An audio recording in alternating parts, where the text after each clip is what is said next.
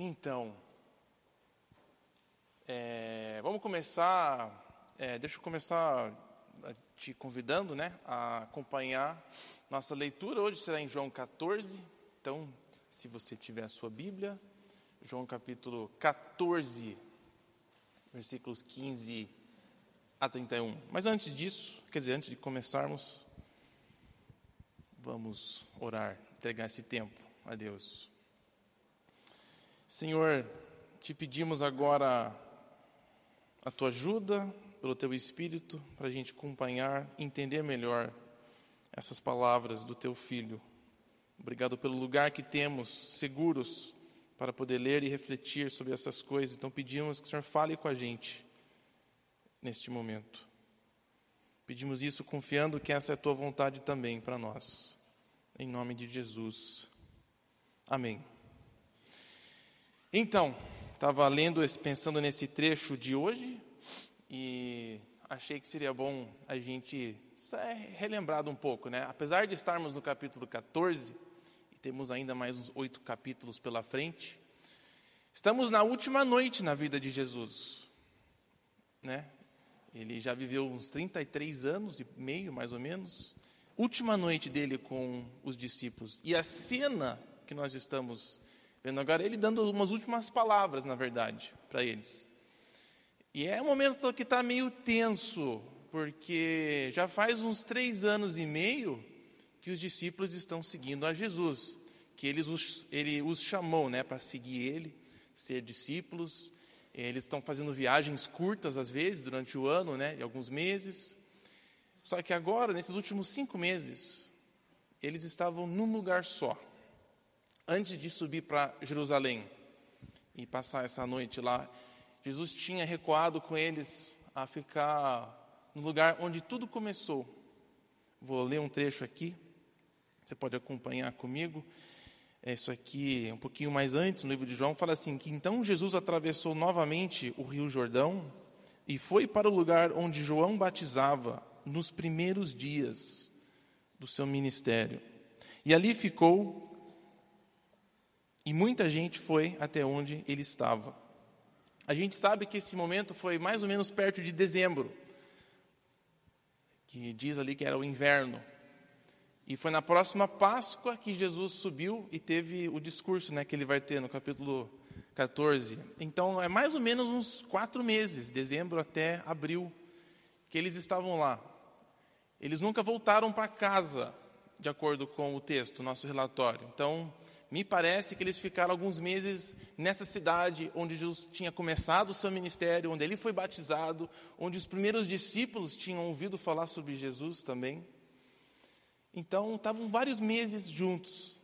E apesar de não saberem tudo o que ia acontecer, né, eles já tinham visto Jesus fazer milagres. Eles estavam um pouco confusos porque a liderança no geral tinha rejeitado Jesus, né? Estavam meio que afastados nessa cidadezinha, nessa vila, mas tinha, de acordo com o texto, muita gente estava indo lá encontrar Jesus. E no final desse período ele foi e ressuscitou Lázaro, né? Causou aquele, não quero dizer escândalo, mas uma coisa incrível, ressuscitar alguém que já estava morto, conhecido pelas pessoas. E aí naquela entrada triunfal, ele chegou e a cidade inteira de Jerusalém falando sobre o filho de Davi, o rei, a expectativa, eu imagino que crescendo, né, nos adolescentes, nos discípulos. Expectativas de que agora viria aquele momento que eles esperavam da chegada do reino. Muito interessante que aí nessa última noite eles estão conversando na boa. A gente viu alguns domingos atrás que foi o domingo que o domingo, é, a noite em que Jesus lavou os pés e nessa conversa toda, Jesus começa com uma conversa um pouco diferente. Né? Ele começa a falar assim: Olha, o lugar que eu vou agora, vocês não podem ir. e a reação de, de, alguns era meio assim: Mas como assim? Você vai aonde que a gente não pode ir? Né? Quero que a gente perceba aqui ó, um pouco dessa confusão. Quando Jesus começa a falar assim Pedro é o primeiro que fala assim para Jesus: é, peraí, aonde que você vai? Né? Aí Jesus fala, o lugar que eu vou, é, você não pode ir. que resposta meio chata, né? E Pedro, claro, ele fica indignado com essa coisa. Como assim eu não posso ir onde você vai agora? Não foi você, Jesus, que foi atrás de mim e me chamou para seguir você? Agora chega aqui nessa noite e você está falando que você vai sumir? Ontem, nos jovens, estávamos conversando um pouco sobre. É, que confusão que foi essa cena, né? E Jesus tentando explicar, talvez aliviar um pouco, ah, mas pelo menos vocês sabem o caminho até lá. Vocês não podem ir agora, mas depois vocês vão. E, claro, todos confusos, Tomé fala, Jesus, não estamos entendendo nada, tá? É, a gente não sabe para onde se vai, muito menos como chegar lá. Então, nessa situação que Jesus agora está conversando com eles, e Pedro levanta, ele vai falar, Jesus, é, não sei por que eu não posso ir com você, porque eu estou pronto até para morrer. Se for coisa de coragem, eu estou pronto para enfrentar. E a resposta de Jesus é: sério, cara? Antes de amanhecer, você vai me negar três vezes. Você acha que você morreria por mim? Você nem está pronto a, passar vergonha por mim. É engraçado essa cena aqui. Então tá aquele desespero, assim, Jesus falando de morte, falando de traição, de ir embora. Então eles estão meio caóticos neste momento. Estamos ah, conversando ontem como é, muitas vezes a gente se sente assim, seguindo a Jesus. Nossa, para onde que você foi, Jesus? Para onde que nós estamos indo? O que está acontecendo aqui? Situação que dá para a gente se identificar. E é neste momento, é nesse ambiente que Jesus quer dar essa palavra de conforto. Ele vai tentar consolar os discípulos agora. A gente leu o que ele disse semana passada, ele fala assim para eles: Não se perturbe o coração de vocês, creiam em Deus, também creiam em mim. Na casa de meu pai há muitas moradas. Se não fosse assim, eu lhes teria dito. Não perturbe seu coração. Jesus quer consolar o coração deles. Vai tentar falar algo que vai trazer um pouco de esperança para aquele momento, para eles, de confusão, talvez um pouquinho de desespero. Nossa, você vai embora, mas olha tanto que a gente fez para seguir o Senhor. Sabe que eles ficaram três anos, né, seguindo e andando com Jesus. Aí ele fala que ele vai embora. Quem que tem, talvez, não sei, mas eu, eu não conheço muita gente que tem a habilidade de ficar, ah, vou ficar três anos fora, sem trabalhar. Uma pessoa que tem família, pelo que a gente sabe, Pedro tinha família, né? Alguns dos discípulos tinham uma família, tinham um emprego e ficaram alguns anos seguindo a Jesus. E agora Jesus fala: Eu vou embora. Então eu imagino que também gerou um pouquinho de desespero nesse sentido, né? Como é que eu vou então? O que, eu vou fazer? Vim até aqui com você. Então ele fala: Não perturbe o seu coração.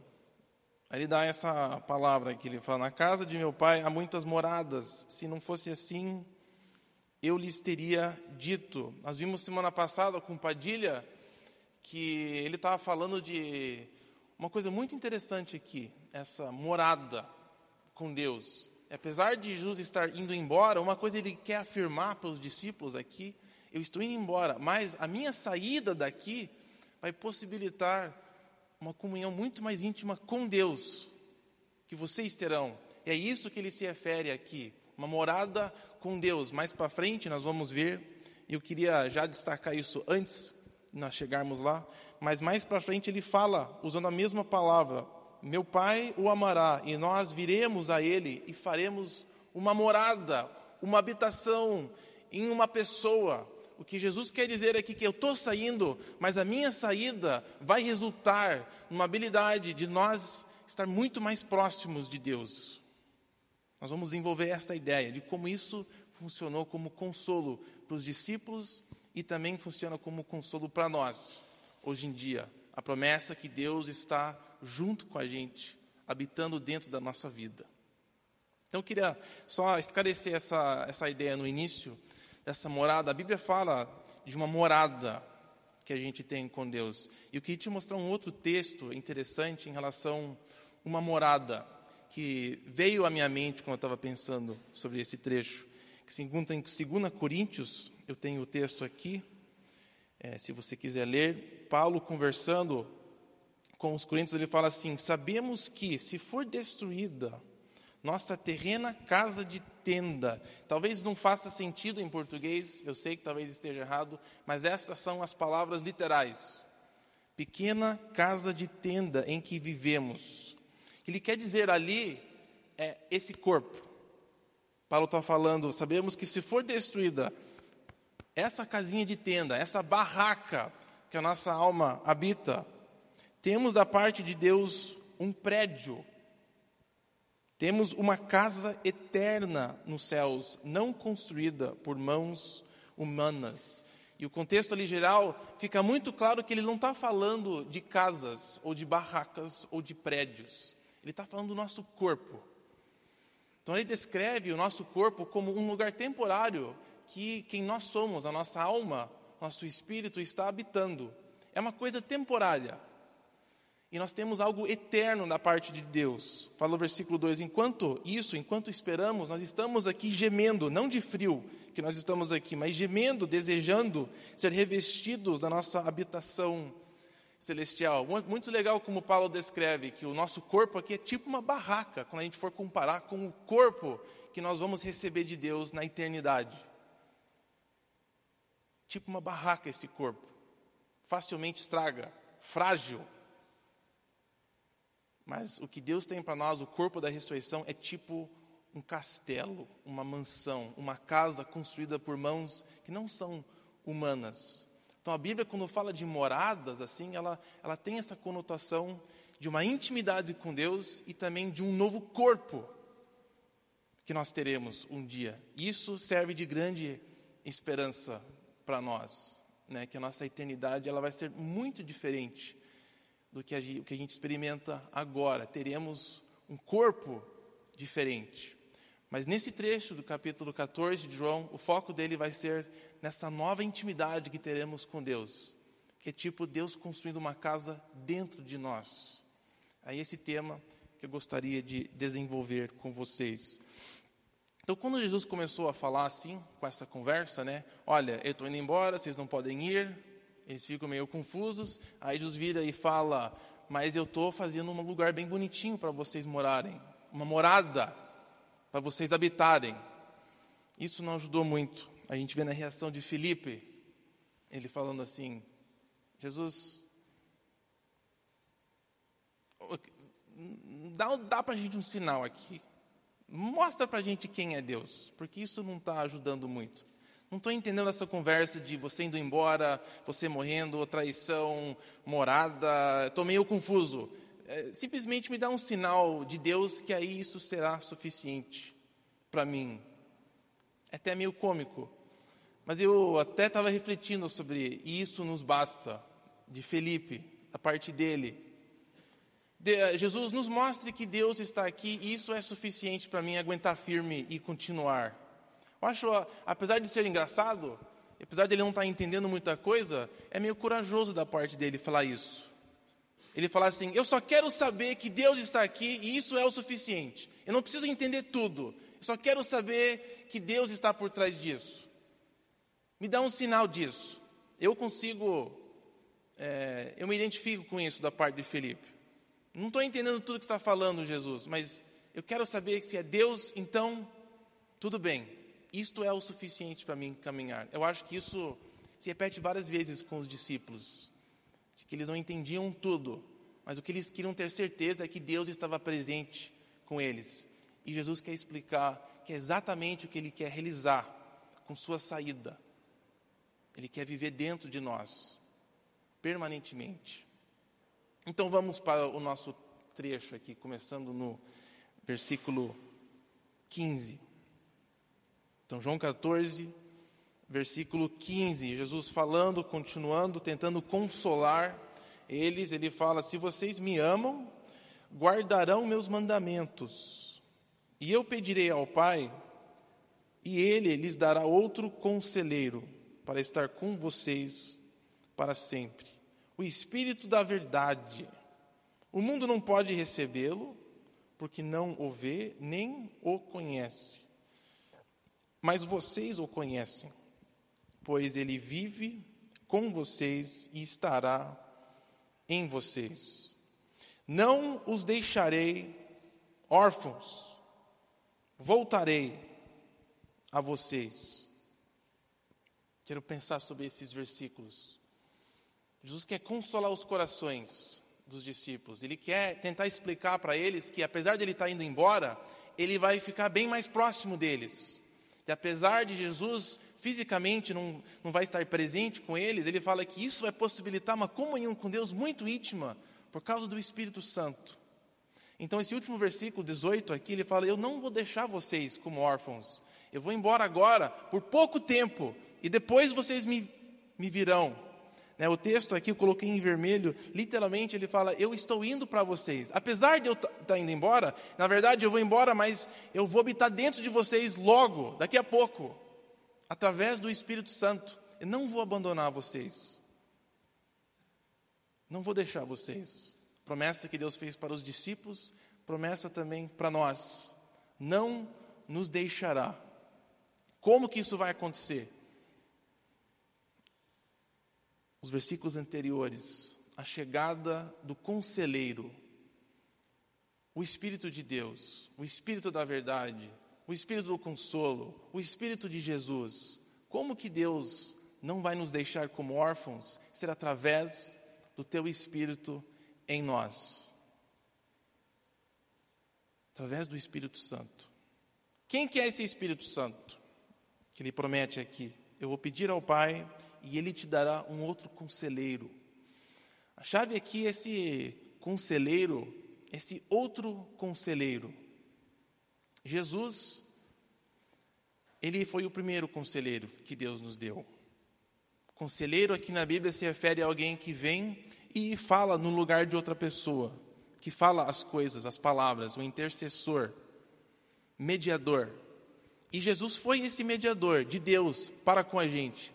Ele veio falar para a gente quem Deus é, veio nos ensinar quem Deus é, veio nos passar as palavras que a gente precisava ouvir, veio nos trazer a verdade sobre Deus. E ele diz assim: o que Deus quer fazer, Ele quer mandar um mediador para vocês, um outro mediador, mas que more dentro de vocês. Eu não quero só habitar em volta de você, não quero andar no seu lado, mas eu quero estar no lugar mais íntimo da sua vida. Dentro de você, o Espírito da verdade. Então essa promessa de Deus dele estar com a gente, ela é cumprida através do Espírito Santo. É isso que nós cremos. O Espírito Santo sendo a presença de Jesus, é sim que Deus e Jesus está presente com a gente toda hora. Quem que é esse Espírito da verdade? Esse capítulo está cheio de descrições sobre o Espírito da verdade. O que, que ele faz? Em outro capítulo, mais para frente, nesse mesmo discurso, esse é o Espírito que nos guia na verdade. Por isso que ele é chamado Espírito da verdade, né? Ele nos guia pela a verdade. E eu gostei dessa dessa palavra, nos guia, não só apenas nos ensina a verdade, mas ele é quem nos guia pela a verdade. Pensei um pouco que o Espírito de Deus também nos ensina a verdade. Mas qual que é a diferença entre ensinar e de guiar na verdade? E refletindo um pouco sobre essa questão, né? Ensinar a verdade seria ele apenas explicar, falar, né, alguma coisa. Um professor, você fazendo alguma pergunta e ele explicar para você, te ensinar. Mas guiar é um pouco diferente, né? Estava pensando mais tipo GPS, como um GPS guia a gente. Guiar requer que você preste atenção no guia. O guia não vai necessariamente te falar tudo o que você quer ouvir no momento, né? Guia às vezes não vai explicar tudo. Quando você está sendo guiado por alguém, tem um, um pouquinho de sensação de confiança nessa pessoa. O Espírito Santo de Deus é a presença de Jesus dentro de nós que nos ensina toda a verdade e que também nos guia, diz aqui, por toda a verdade de Deus, pelo caminho na nossa vida. O Espírito de Deus, ele não simplesmente revela o que ele, a gente quer saber. Ele não simplesmente responde perguntas, mas ele é um guia. Semelhante ao GPS, ele vai indicando direção, ele vai confirmando as palavras de Deus na nossa vida. Eu acho legal essa noção de confiança, porque existe, requer um pouquinho de um relacionamento com essa pessoa, de confiar para você seguir o guia, você precisa ou precisa tomar a decisão de confiar e seguir aquela máquina. Tem vezes quando eu ligo o Waze, que eu, dependendo do horário e onde eu estiver, eu não sei totalmente se eu quero seguir aquele guia. Porque às vezes eu, às vezes não, quase toda vez, dependendo do mesmo local, ele me dá uma sequência diferente, né, de às vezes eu, fico, eu tenho que checar duas vezes se eu coloquei o local certo. Não sei se você faz isso. Eu coloco, eu vou seguindo, daqui a pouco, esse aqui é novo caminho. Será que eu coloquei o endereço certo para onde que eu estou querendo ir? Né? Eu sei que mais ou menos 15 minutos, mas eu nunca fui por esse caminho. E eu que não conheço aqui. Então eu sempre tenho que parar e checar, não, é isso mesmo que eu quero, é esse endereço que eu coloquei. Ele me dá uma sequência um pouco diferente. O Espírito Santo, como guia, muitas vezes ele vai nos guiar e vai requerer que a gente confie no que Ele está falando para nós. Como é que Deus fala com a gente através deste Espírito que às vezes nos guia, nos guia. Não sei se você já teve assim uma sensação, ah, eu tinha certeza que Deus queria que eu fizesse tal coisa. Tenho certeza que, que isso é o caminho que Deus quer que eu siga. É, a certeza que a gente tem sobre a palavra de Deus vem do Espírito Santo, para a gente confiar nessa verdade. Até o fato que a gente chegou a conhecer Jesus é direção do Espírito Santo. Então o Espírito Santo ele guia, às vezes é uma emoção, às vezes é uma confiança absoluta numa situação, às vezes é uma coisa que ele traz à nossa mente para relembrar a gente uma promessa de Deus, às vezes é um sentimento, uma paz sobre uma decisão que a gente precisa tomar na nossa vida.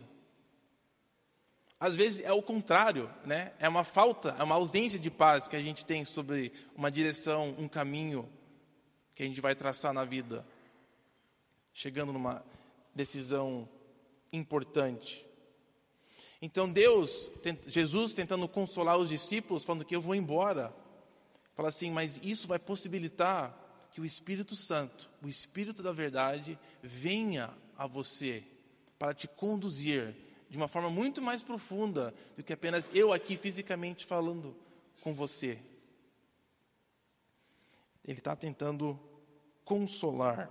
Então, voltando aqui, nesse mesmo trecho, né, ele fala: Não vou te deixar órfãos, eu estou vindo na presença do Espírito Santo.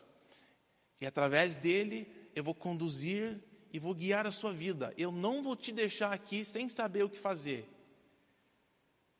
Eu vou te dar o melhor GPS para a sua vida. Você pode confiar absolutamente.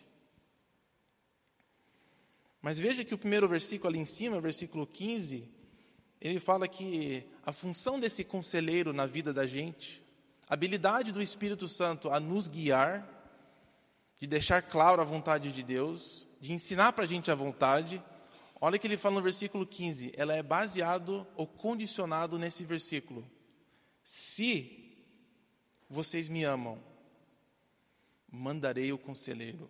Se vocês me amam, se vocês guardarem os meus mandamentos, esta é a condição para nós recebermos a direção do Espírito Santo em nossa vida.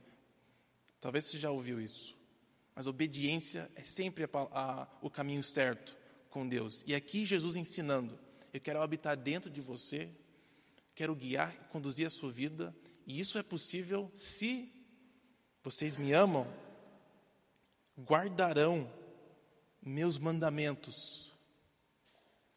Eu coloquei a palavra guardar aqui ao invés de obedecer, algumas as maiorias, as maiorias, a maioria das traduções tem colocado obedecer. Mas se você pega uma Bíblia um pouquinho mais antiga, ela tem essa palavra guardar. E eu acho que é uma diferença importante você perceber. Porque obedecer e guardar não são totalmente iguais. E tem uma razão por que, que Jesus falou guardar e não obedecer. Eu acho que ela é chave. E ela é importante porque ela é condição para a gente receber este Espírito Santo, para a gente estar em bons termos com esse Espírito Santo que vai conduzir a nossa vida. Então, o que, que significa guardar? Guardar não é muito difícil de, de definir, e pensando aqui no português, né? A primeira coisa que eu penso em guardar, de colocar em um lugar seguro. Quando eu guardo alguma coisa, uma coisa preciosa, importante, tipo sorvete, eu guardo ele no freezer. Não, quando eu vou guardar alguma coisa, eu coloco ele num lugar que vai ser protegido e protegido. Né? Então, o primeiro eh, sentido de guardar aqui é proteger, colocar num lugar seguro. O segundo sentido de guardar é muito parecido, na verdade, que é de manter naquele estado alguma coisa. Então, quando a gente fala de guardar as palavras de Deus, guardar os mandamentos, é muito mais do que obedecer. Guardar, como que nós guardamos as palavras, os mandamentos de Deus? No primeiro lugar, é nós colocarmos essas palavras num lugar seguro e protegido. Primeiro sentido de nós guardarmos as palavras de Deus num lugar protegido e seguro. Sabe como é que é prestar atenção? Tem vários níveis de prestar atenção, né? Tem aquele prestar atenção que é assim, você está, a sua vida depende de você prestar atenção, né? Você está totalmente conectado e ligado no que está sendo falado e você até consegue repetir palavra por palavra. E geralmente, para prestar atenção, eu preciso colocar os meus olhos no lugar onde eu estou prestando atenção. Senão, é bem provável que eu não estou totalmente prestando atenção. Né? Pelo menos eu sinto assim com pessoas. Se a pessoa não está olhando nos meus olhos, eu não sinto que as pessoas estão prestando atenção total. Outro nível para mim de prestar atenção é eu olhar num outro lugar, mas eu estou pensando, né? Mas eu estou com os meus olhos meio se surgir alguma coisa mais interessante, eu vou viajar. Então, tem esse outro nível de prestar atenção para mim. O terceiro, prestar atenção para mim, você está fazendo barulho, mas eu estou nem aí, eu estou em outro lugar. E eu vou me mexer bastante fisicamente, são alguns sinais de como eu estou prestando atenção. Eu acho que eu demonstro fisicamente os meus níveis de prestar atenção. E o que a gente vê aqui é Jesus falando: guardar os meus mandamentos é de você prestar atenção nas minhas palavras e deixá-las entrarem. E não colocar elas num lugar que facilmente elas são esquecidas.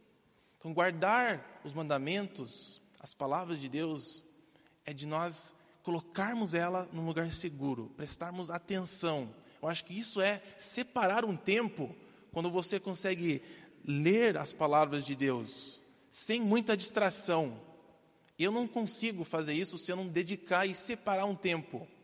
Guardar as palavras de Deus é de você separar um tempo especial, seja cinco minutos, seja três minutos. Menos que três eu não recomendo, mas três está bom. Dez, quinze minutos para você guardar a palavra de Deus. Você precisa de silêncio para você colocar ela no lugar que ela vai ficar e descer não só entrar assim, às vezes quando está escutando o rádio e dirigindo ao mesmo tempo, às vezes as coisas não ficam totalmente, você não escuta tudo. Então as palavras de Deus, elas precisam ser guardada, guardadas. Você precisa prestar atenção nelas, colocá-las no seu coração, talvez desenvolver a prática de memorizar elas. As coisas que Deus fala, as histórias que a gente encontra neste livro, as palavras de Jesus. Faz muito tempo que eu não memorizo versículos bíblicos. Lembro que, como criança, era bem mais comum em algumas atividades que a gente tinha na igreja. Mas eu acho que é isso. Guardar, de lembrar, saber quais são. O segundo aqui, vigiar, cuidar, eu acho interessante. Muito mais do que obedecer, é, a gente coloca ela num lugar seguro e aí precisa de um, uma vigilância constante a gente precisa voltar e ser relembrado. Essa coisa diária. A Bíblia fala de guardar, ela também fala que a Bíblia, a sabedoria encontrada nela é que nem uma mulher que coloca um banquete assim e fica convidando você a vir comer dela. Vem comer que eu tenho aqui para você diariamente. Vem cá que eu tenho um banquete para você. Promessa feita em Provérbios. Eu acho que essa é a ideia de nós constantemente voltar e rever as coisas que temos depositado dentro do nosso coração. A gente precisa ser relembrado, não ser distraído. Então, quando Jesus fala guardar a minha palavra, muito mais do que obedecer e fazer o que ela fala, nós precisamos guardar ela no nosso coração. Nós precisamos colocar ela num lugar especial. E isso implica, eu acho, que separar tempo para fazer isso. E esse vigiar, manter, é de sempre voltar, constantemente olhando, escutando, relendo, pensando sobre as palavras de Deus. Gente, isso é importantíssimo, né? Porque ela é a condição para nós recebermos a direção do Espírito Santo. Ele trabalha com a palavra de Deus na nossa vida. Então Jesus quer consolar, né? Antes de a gente se perder nisso, Jesus quer consolar os discípulos. Ele está indo embora mas ele está falando, vai ser muito melhor para vocês se eu for embora. Por quê? Porque eu vou mandar o meu espírito, o espírito que vai te guiar no íntimo do seu ser. E se você então guardar as minhas palavras lá dentro do seu coração, memorizando elas, vigiando sobre elas, ele vai guiar a sua vida. Não sei se você já se perguntou, ah, o Espírito Santo nunca fala comigo. Você tem guardado a palavra de Deus no seu coração? Você tem vigiado sobre ela? Talvez isso responda essa pergunta. Né? Então, a condição para nós ouvirmos o Espírito Santo é nós guardarmos a palavra dele, de acordo com Jesus. Então, continuando, ele fala assim, ele vai repetir a mesma ideia aqui. 19: Dentro de pouco tempo o mundo não me verá mais. Ele vai subir mas vocês me verão. Eu acho que ele não apenas está falando da ressurreição, mas vocês terão a minha presença. Ele fala: Eu vivo, porque eu vivo agora. A vida que eu tenho, baseado na minha vida, vocês viverão. Vocês experimentarão dessa vida de comunhão íntima com Deus uma vida que recebe direção direto dele. É isso que o Espírito Santo faz. Versículo 20: E neste dia, aí vocês vão compreender desse relacionamento que eu tenho com meu Pai, eu e meu Pai, e vocês em mim. Através do Espírito Santo, nós teremos uma intimidade profunda. Jesus falando que nem eu tenho com meu Pai, vocês terão esse mesmo acesso. Isto que é vida eterna, de acordo com João. Vida eterna é conhecer a Deus, e isso é possibilitado através do Espírito Santo. E nós temos acesso ao Espírito Santo quando nós guardamos as palavras de Deus. Naquele dia aí vocês vão entender a comunhão que eu tenho com meu Pai, vocês também terão comigo e meu Pai. Versículo 21, ele repete, né? Então quem tem os meus mandamentos, eles guarda é esse que me ama. E aquele que me ama também será amado por meu Pai. Eu também o amorei. Coisa amorosa. E me revelarei a Ele. Através dessa intimidade, através do Espírito Santo, Jesus guia a nossa vida, nos conduz, quando nós guardamos a palavra dele dentro do nosso coração. Novamente, eu vou repetir: eles estavam começando a ficar desesperados. E Jesus explica: Eu vou embora, mas vai ser muito melhor para vocês se eu for embora, porque vocês receberão o Espírito Santo e vocês desfrutarão dele quando vocês guardarem as minhas palavras. E aí eu e o meu Pai, nós viremos a vocês e a gente vai se revelar a vocês. Está parecendo meio místico, né? meio estranho. E Judas teve a mesma impressão. Ele fala assim: Senhor, como?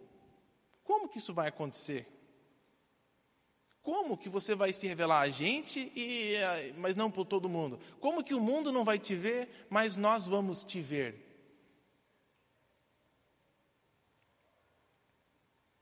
A última vez Jesus explica.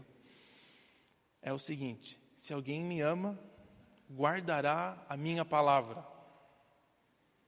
O meu Pai o amará, e nós viremos a Ele e faremos morada nele. A vontade de Deus é que através do Espírito Santo ele venha conduzir a sua vida. Não só conduzir, mas ele quer vir e fazer a sua vida, a vida dele, a sua, a sua vida, o seu corpo, a casa dele, o lugar onde ele habita, onde ele mora. Gosto dessa palavra morada, né? De pensar que Deus quer tornar a nossa vida, nosso corpo, a casa dele. Eu, quando eu me mudei para o meu um apartamento um tempo atrás, é engraçado como demora para você tornar aquele lugar seu, sabe? Demora para você fazer, não sei quanto tempo você está no lugar que você atualmente mora, mas mudanças são terríveis, são chatas. Participei de várias mudanças e de transferir tudo né, para um lugar. Ah, estou me lembrando agora, quando os meus pais se mudaram, eu estava com eles, antes deles terem um lugar novo para morar, eles venderam o lugar que eles estavam e ficaram num lugar temporário, né?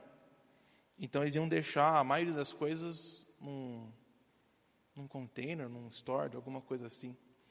Mas aí, para o lugar que nós íamos ficar só há pouco tempo, minha mãe queria tornar ela a casa. Lá no sexto andar, ela queria que eu carregasse um monte de coisa. Ela falou, mãe, mas você não precisa dessas plantas lá em cima, se a gente vai tirar elas daqui a pouco. Esse é um lugar temporário, por favor. Não, mas eu quero que a gente se sinta em casa, lá, naquele lugar. E colocar os negócios nas paredes. Mas, por favor, tem que colocar as coisas nas paredes, né? E é engraçado que até que funciona, né? Você entra num lugar que não é, não é conhecido e parece que colocando as suas coisas lá vai enchendo aquele lugar com um pouquinho do seu cheiro.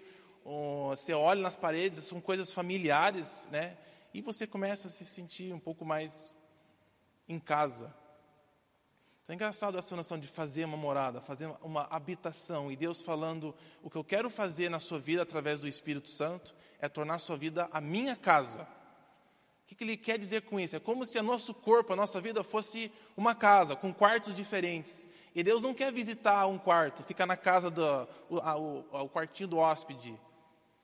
Ele quer que a sua vida seja a casa dele, que todos os quartos, todas as salas, todas as paredes sejam as coisas dele, através do Espírito Santo, transformando a nossa vida numa morada dele. Nós vamos, voltaremos nessa imagem porque eu acho que ela é muito bonita, né? Mas olha a condição, novamente, disso ser realizado, de Deus viver dentro de nós. No início do versículo: Se alguém me ama, guardará. Habilidade de Deus poder agir na nossa vida de, de um certo nível ser dependente do nosso guardar das Suas palavras. O bom para mim que não é obedecer é porque eu sei que eu não consigo obedecer totalmente Deus, né? Mas fazer o esforço, pelo menos, de guardar algumas coisas, eu acho que eu, parece que é um pouquinho mais dentro do meu alcance poder guardar as coisas no meu coração de Deus. Que criança consegue fazer isso, né? Então acho que eu também consigo. De guardar, de colocar um lugar especial, tirar as distrações um pouco da minha vida e separar um tempo para colocar a palavra dele dentro do meu coração, de vigiar sobre essas palavras. E a promessa de Deus é que Ele, com Jesus, virá a nós de uma forma especial e vai começar a arrumar a nossa casa lá dentro. Talvez vai começar a pintar algumas paredes. Talvez vai arrumar aquelas, aquelas salas que a gente nem entra. Faz tempo a gente não abre aquela porta fazendo as mudanças pequenas que torna um lugar uma casa gostosa. E essa condição é interessante.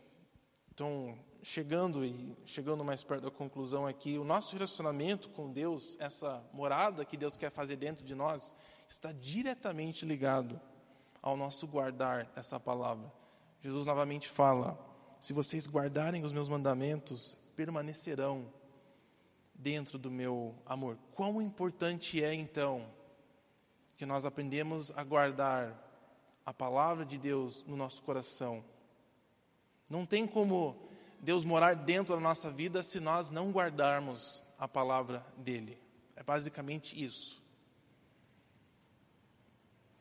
Nosso relacionamento com Deus, ela está totalmente em paralelo com o nosso relacionamento com as palavras dele. Muito interessante isso. E o que acontece é que conforme a gente vai colocando as palavras dele no nosso coração, o Espírito Santo vai nos guiando, vai nos mostrando, vai nos consolando, vai nos reparando, vai nos reconstruindo, vai nos curando, vai nos transformando numa morada de Deus. E eu pensei em algumas coisas interessantes sobre isso, né? Já falei como a gente pensa numa casa com salas e Deus pintando, colocando o sofá num outro lugar, trocando de móveis, tirando certas coisas velhas. Pensa na nossa vida, tem coisas que nós não somos capazes de fazer por nós mesmos. Mas Jesus promete vir ao nosso encontro e mudar a nossa vida num lugar onde Deus habita. Um Deus que é a fonte de toda alegria. Sabe que Deus é a fonte de alegria? Alegria existe porque Deus existe.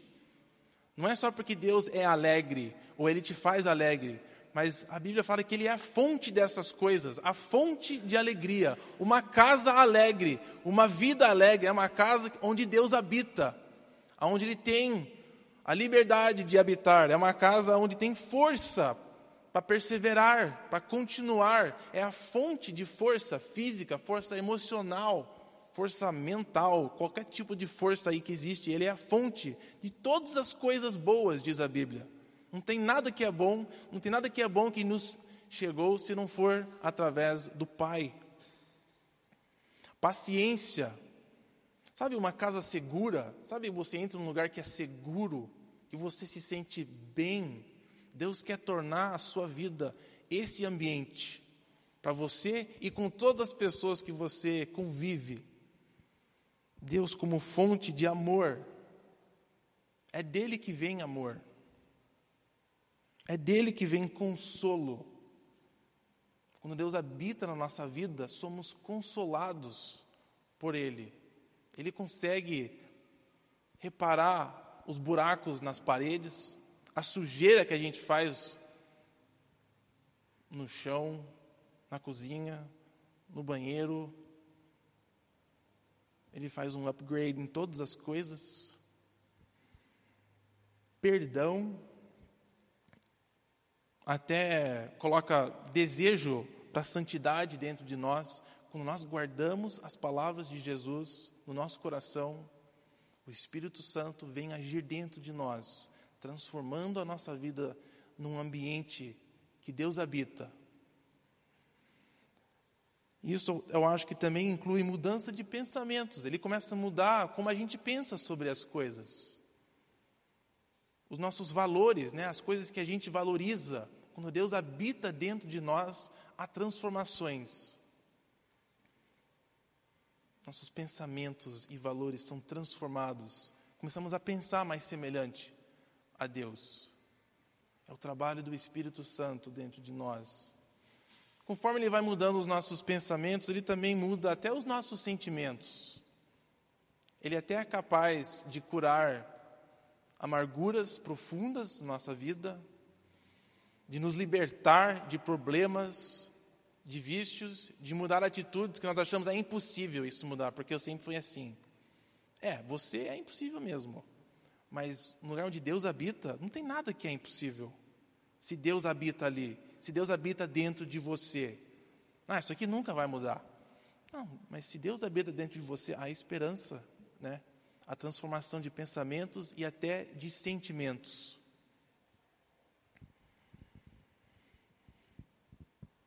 Beleza, vamos terminando, concluindo aqui essa fala, esses versículos. Falei que eu ia até o versículo 31, então vou lá. Tudo isso, Jesus falando, tenho lhes dito enquanto ainda estou com vocês. Mas o conselheiro, esse Espírito Santo, que o Pai enviará em meu nome, lhes ensinará todas as coisas. E lhes fará lembrar tudo o que eu lhes disse. Quando a gente guarda as palavras de Deus e faz um esforço de colocar ela num lugar seguro, o Espírito Santo vai lá e ele começa a trabalhar com aquilo. Então, como que o Espírito Santo fala com a gente? Como que ele guia a gente? Através das coisas que a gente vai depositando lá dentro. Ele vai, busca, nos relembra de verdades. Versículo 27 é muito importante você ver a conexão do versículo 27 com essa declaração.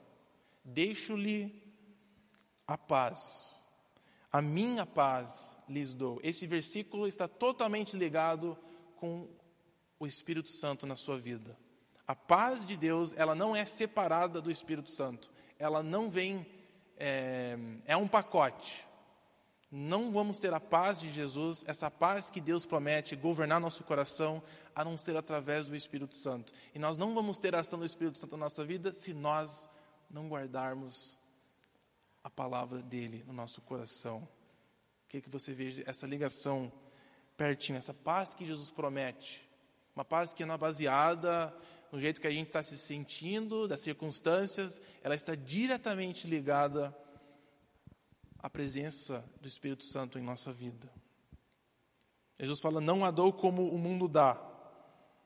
Ela não é só quando você tem nada de errado na sua vida, aí você vai ter paz.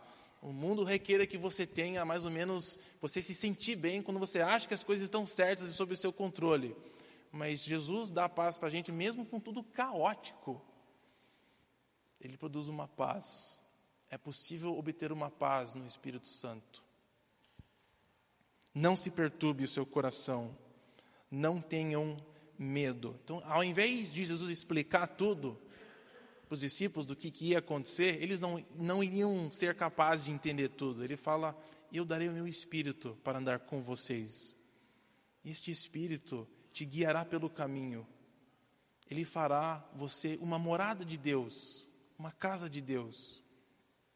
E deixarei a minha paz com vocês através dele. Falei que o ETL 31, vamos rapidinho ler para completar aqui. Vocês me ouviram dizer: Vou estou indo. É literalmente assim. Parece que não faz sentido, mas quando nós entendemos que Jesus quer vir a nós através do Espírito Santo, aí isso faz sentido. Eu, eu, estou, eu estou indo, mas ao mesmo tempo eu estou indo a vocês. Se vocês me amassem, vocês ficariam contentes, porque eu vou para o Pai, o Pai é maior do que eu. Isso lhes digo agora, antes que aconteça, para que quando acontecer vocês creiam. Já não lhes falei muito, pois o príncipe desse mundo está vindo e ele não tem nada a ver comigo. E, para terminar, todavia é preciso que o mundo saiba que eu amo o Pai. É por isso que eu faço, por isso que eu obedeço a Deus. Vamos sair daqui. Ele termina assim. Ele ia sair cantar com os discípulos antes dele ser traído e algemado. Antes, então, eu preciso que o mundo saiba desse relacionamento, Jesus falando. É por isso que eu obedeço, eu faço o que o Pai me diz. Esse é o mesmo padrão para nós. Como que nós vamos tornar Deus conhecido no mundo? Vai ser esse mesmo exemplo que Jesus deu, obedecendo o Pai. A nossa vida em torno é tornada uma casa de Deus, onde pessoas podem vir e experimentar quem Deus é, através do conviver com você quando o Espírito Santo age e habita dentro de nós. Vamos orar. Senhor, é isso que nós queremos na nossa vida. Nós queremos a tua presença, nós queremos ser tornado num, numa habitação sua. Nós queremos ser um lugar onde o Senhor habita, onde o Senhor tem a liberdade de organizar, de falar, de mudar. Também nós precisamos da tua presença transformadora, tua presença que nos cura, que mude os nossos pensamentos, que mude os nossos sentimentos. Nós precisamos do Senhor em nossas vidas. E somos gratos que temos essa promessa que não é a gente que faz isso, mas é o Senhor. Então pedimos essa obra dentro de nós. Queremos ser pessoas que transmitem a tua presença pelo mundo. Obrigado pelo exemplo do teu filho, que nos ensina como fazer isso. Obrigado pelas palavras que o Senhor deixou gravado para nós sabermos como deixar isso acontecer dentro de nós. Pedimos que o Senhor confirme a tua presença aqui no nosso meio, enquanto a gente canta, enquanto a gente te agradece quando a gente levanta e exalta o teu nome, que a tua presença seja manifesta aqui entre nós. Em nome de Jesus. Amém.